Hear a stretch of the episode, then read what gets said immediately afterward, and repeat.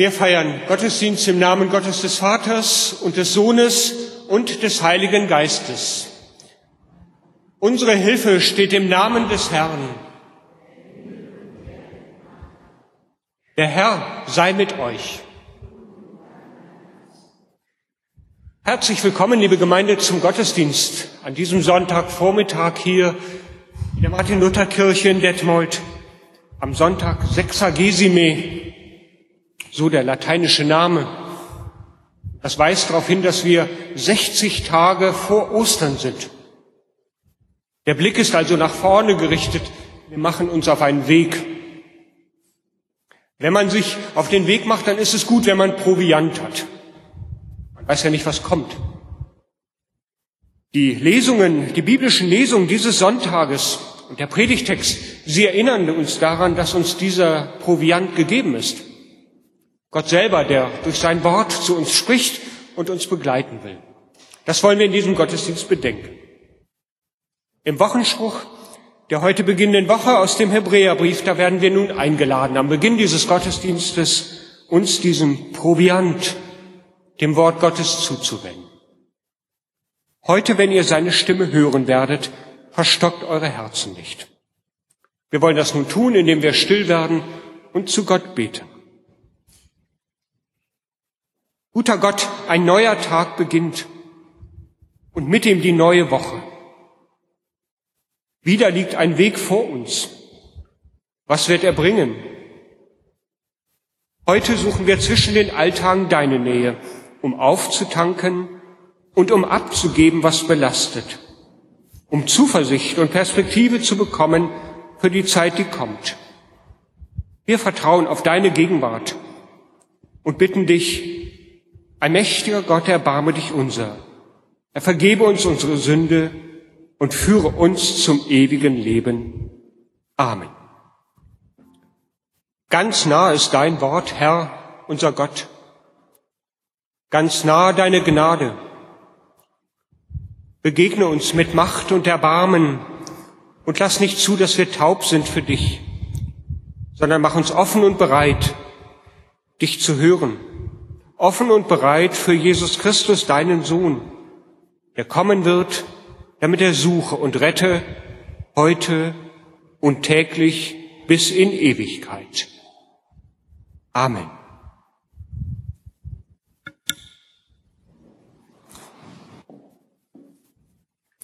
Das Evangelium für den heutigen Sonntag steht bei Lukas im achten Kapitel. Als eine große Menge beieinander war und sie aus den Städten zu Jesus eilten, redete er in einem Gleichnis. Es ging ein Seemann aus, zu sehen seinen Samen. Und indem er säte, fiel einiges auf den Weg und wurde zertreten, und die Vögel unter dem Himmel fraßen's auf. Und einiges fiel auf den Fels, und als es aufging, verdorrte es weil es keine Feuchtigkeit hatte. Und einiges fiel mitten unter die Dornen, und die Dornen gingen mit auf und erstickten's. Und einiges fiel auf gutes Land, und es ging auf und trug hundertfach Frucht. Als er das sagte, rief er, wer Ohren hat zu hören, der höre. Die Gnade unseres Herrn Jesu Christi und die Liebe Gottes und die Gemeinschaft des Heiligen Geistes sei mit euch allen. Amen. Liebe Gemeinde und liebe Geschwister, wann sind Sie das letzte Mal mit einem biblischen Wort in Berührung gekommen? Also ich meine jetzt nicht die Lesung, die wir eben gehört haben, da kann ich mich auch noch dran erinnern. Nein, wann sind Sie in Ihrem Leben das letzte Mal darüber hinaus mit einem biblischen Wort in Berührung gekommen, haben vielleicht sogar selbst in der Bibel gelesen. Denken Sie mal ein paar Sekunden nach.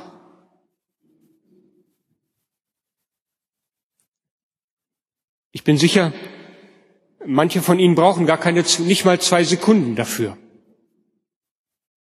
Viele Menschen unserer Gemeinde, zu denen Sie vielleicht auch gehören, die lesen nämlich täglich drin. Beginnend den Tag mit einem Losungswort oder einem biblischen Wort, von einem Abreißkalender, den sehe ich in vielen Wohnungen hängen. Damit bringen Sie dann Ihren Alltag mit diesem Wort in Verbindung, legen Gedanken dazu im Gebet vor Gott. Manchmal ist das auch nicht nur ein einzelnes Losungswort, das weiß ich aus Erzählungen, sondern ein ganzer biblischer Abschnitt, weil man sich vorgenommen hat, ein biblisches Buch abschnittweise zu lesen. Und manchmal, das weiß ich auch von einigen von uns, da geschieht das nicht am Morgen, sondern am Abend vor dem Zubettgehen. Vielleicht auch zu beiden Zeiten. Und so wird am Ende eines Tages dann eben das, was wir erlebt haben, noch einmal in Gottes Hände gelegt und in Verbindung mit ihm gebracht. Martin Luther übrigens, der soll das übrigens genauso gehandhabt haben, dass er das am Abend tat. Von ihm ist folgender Satz überliefert. Wenn du am Abend schlafen gehst, so nimm, so nimm noch etwas aus der Heiligen Schrift mit dir zu Bett um es im Herzen zu erwägen und es gleich wie ein Tier wieder zu käuen, damit sanft dann einzuschlafen. Es soll aber nicht viel sein, eher ganz wenig, aber dann gut durchdacht und verstanden. Und wenn du am Morgen aufstehst, sollst du es als den Ertrag des gestrigen Tages vorfinden. Haben Sie gehört? Gut durchdacht, fast hätte ich gesagt, durchkaut, um in dem Bild zu bleiben. Nicht viel, eher ganz wenig. Also Luther meint es gut mit uns. Manches Wort ist ja auch gar nicht so ganz leicht zu verstehen. Da muss man eine Weile drauf kauen. Tägliche Losungsworte oder Bibellese ist das eine. Andere von uns sind das letzte Mal mit einem Bibelwort in Verbindung gekommen, vielleicht im Rahmen eben eines solchen Gottesdienstes wie heute, eine Andacht im Radio. Vielleicht ist jemand von Ihnen dabei, der samstags abends noch das Wort zum Sonntag in der ARD hört. Sehr unterschiedliche Gelegenheiten also und Bräuche. Eine Erfahrung, und auf die kommt es mir nun an, eine Erfahrung, die wir dabei aber immer machen können, ist, dass mit diesem Wort, das wir wahrnehmen, etwas, ich sage mal zu Beginn, anderes in mein Leben und meinen Alltag hineintritt. Von außen, nicht von mir selber formuliert oder gemacht. Eine Kraft, sage ich einmal, ein Raum, der in eine Beziehung zu mir und meinem gerade gelebten Moment tritt. Diese Kraft, vielleicht bleibe ich mal bei diesem Begriff, diese Kraft, die mag zum Beispiel dann eben ein Wort des Trostes sein. Denken Sie an unsere Jahreslosung, die wir in den ersten Tagen des Jahres gelesen und bedacht haben. Gott spricht, ich will euch trösten, wie einen seine Mutter tröstet, aufgeschrieben bei Jesaja.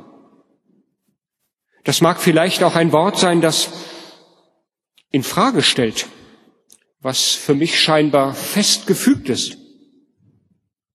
Oder es mag ein Wort sein, das mir nachgeht, mich nicht loslässt, mich zwingt es immer wieder zu durchdenken und mit meinem Leben zu beleuchten. Ich könnte mir vorstellen, Martin Luther hat mit dem Wiederkäuen auch das gemeint.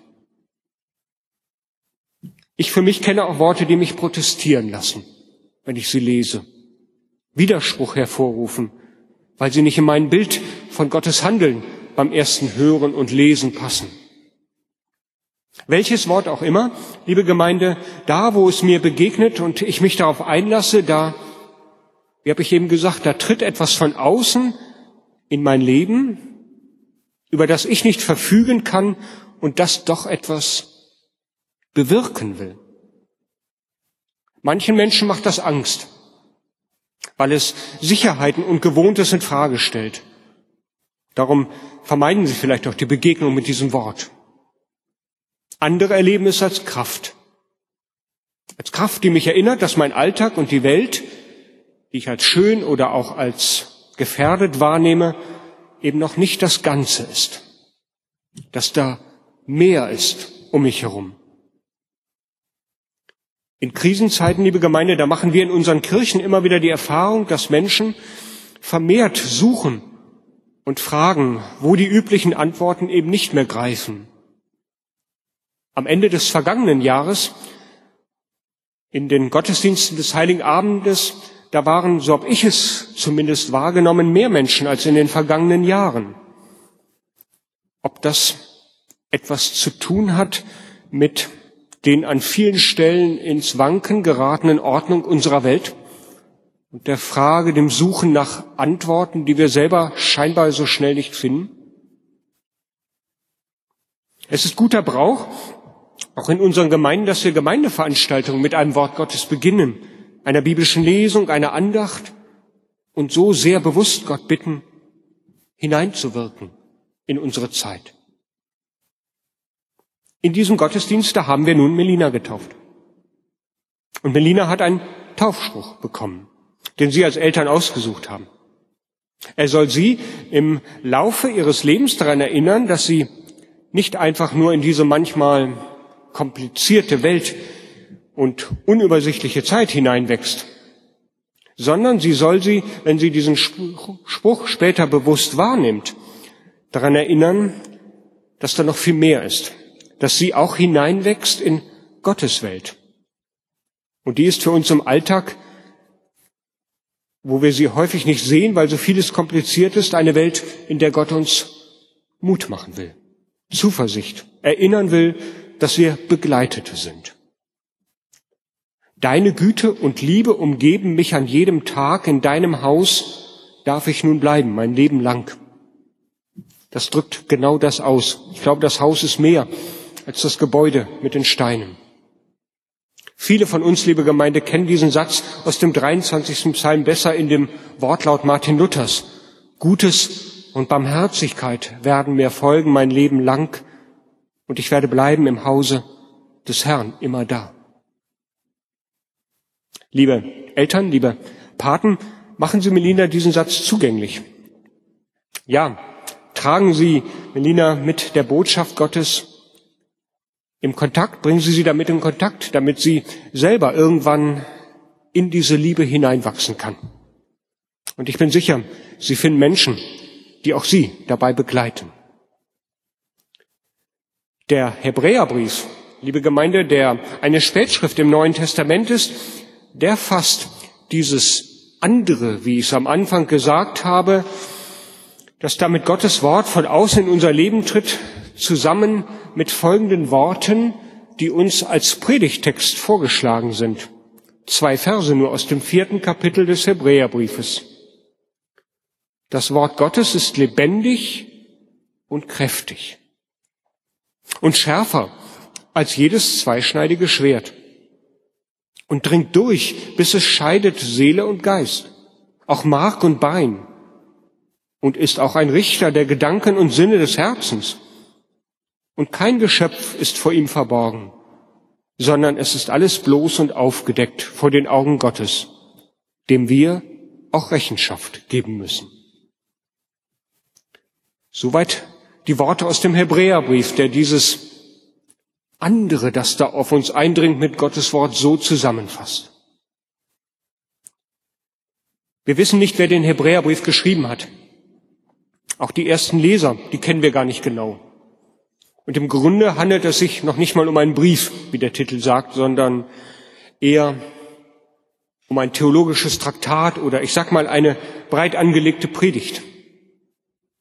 Und diese Predigt, das lässt sich aus dem Inhalt des ganzen Buches ersehen, dürfte um das Jahr 90, 100 nach Christus entstanden sein. Es ist damals für die Christen eine dramatische Zeit gewesen in ganz weiten Teilen des römischen Reiches. Von allen Seiten wurden die Gemeinden angefeindet und verdächtigt und so kämpften sie um nicht weniger als das nackte Überleben. In den jüdischen Synagogen, da haben sie keine Heimat mehr gehabt, die Christen.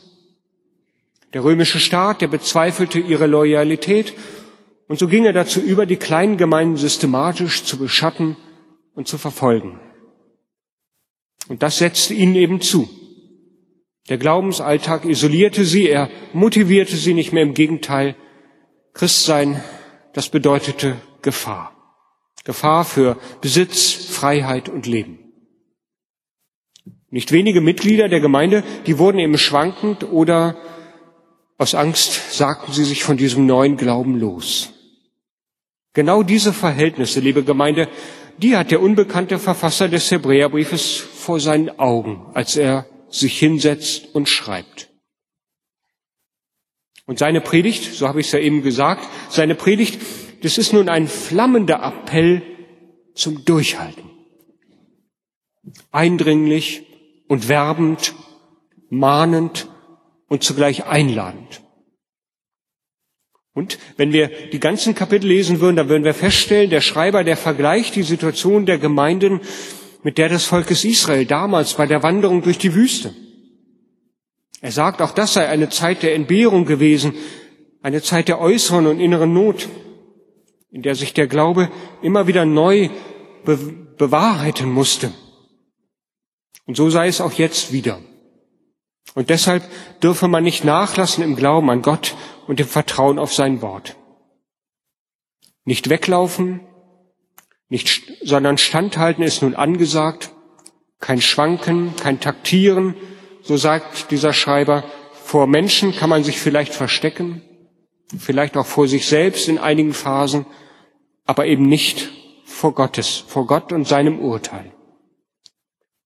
Das Wort Gottes ist lebendig und kräftig und schärfer als jedes zweischneidige Schwert und dringt durch, bis es scheidet Seele und Geist, Mark und Bein und ist ein Richter der Gedanken und Sinne der Herzen. Und kein Geschöpf ist vor ihm verborgen, sondern es ist alles bloß und aufgedeckt vor den Augen Gottes, dem wir auch Rechenschaft geben müssen. Sie hören mahnend und werbend. Mahnend ist diese Predigt und sie redet auch ganz ungeschminkt von Gottes Gericht, von einer letzten Instanz, vor der sich jeder Mensch zu verantworten hat.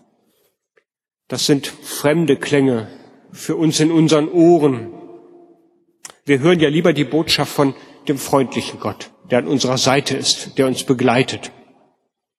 Und die meisten Pfarrerinnen und Pfarrer, ich schließe mich da jetzt ganz selbstkritisch mit ein, ach, wir predigen ja auch lieber ganz lieb und weniger von dem unbequemen Gedanken. Der Verfasser des Hebräerbriefes, der bleibt ganz kraftvoll. Der predigt keineswegs immer nur lieb, haben wir eben gehört. Und er kann sich dafür auch berufen auf Jesus selbst, der eben auch nicht immer nur ganz sanft gesprochen hat, sondern dort, wo es ihm nötig erschien, wie sagt man, klare Kante gezeigt hat. Er vermochte mit seinen Worten zu trösten, wie kein zweiter, aber er konnte genauso mahnen und fordern. Und er wagte es zu provozieren manchmal und anzuecken. Ja, das Wort, das er verkündigte, das war eben wie sagt der Hebräerbrief, kräftig und schärfer manchmal als jedes Schwert. Denken wir nur an die Bergpredigt. Da heißt es zum Beispiel, liebet eure Feinde. Steht da. Und bittet für die, die euch verfolgen. Sie merken, da ist ganz viel Mahnung und Forderung drin. Oder an anderer Stelle, ein paar Sätze vorher, wenn jemand mit dir rechten will und dir deinen Rock nehmen, dann lass ihm auch den Mantel. Sie merken, das ist klare Kante geredet, wie ich eben gesagt habe. Oder ein anderes Wort, ihr könnt nicht Gott dienen und dem Mammon gleichzeitig. Sie merken alles Worte, die auch einen radikalen Anspruch haben. Worte, die kratzen, die nagen, die man, wie habe ich eben gesagt, wieder kauen muss, um es mit Luther zu sagen. Aber und darum geht es mir heute Morgen in diesem Gottesdienst für uns und für die Taufe auch von Melina. Es sind Worte, die unser Leben reich machen wollen, die helfen wollen, dass wir merken, wir müssen uns nicht in unserem Alltag, der oft so kompliziert und un unübersichtlich ist, wir sollen uns nicht darin alleine aufreiben, sondern da gibt es Gott darüber hinaus. Da gibt es seine Welt. Das ist dieses Meer, und die dürfen wir entdecken schon in seinem Wort. Dafür muss Gewohntes und meiner Logik entsprechendes vielleicht auch manchmal in Frage gestellt werden. Ein anderes Mal dürfen diese Worte mich trösten und wieder ein anderes Mal aufrütteln. Ja, unser Herr, der Gott Jesu Christi, der ist lebendig und kräftig. Daran erinnert uns unser Predigtext. Natürlich wissen wir das auch längst schon vorher. Aus den vielen Geschichten, aus der Passionsgeschichte, die wir in ein paar Wochen wieder lesen werden, aus den Ostererzählungen.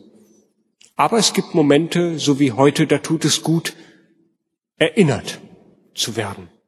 Gott selber redet zu uns und er tut es, weil er uns in unserer Welt begleiten will, weil er in das, was wir erleben, ein Meer hineinreden will und zeigen will, dass wir mit ihm unterwegs sind.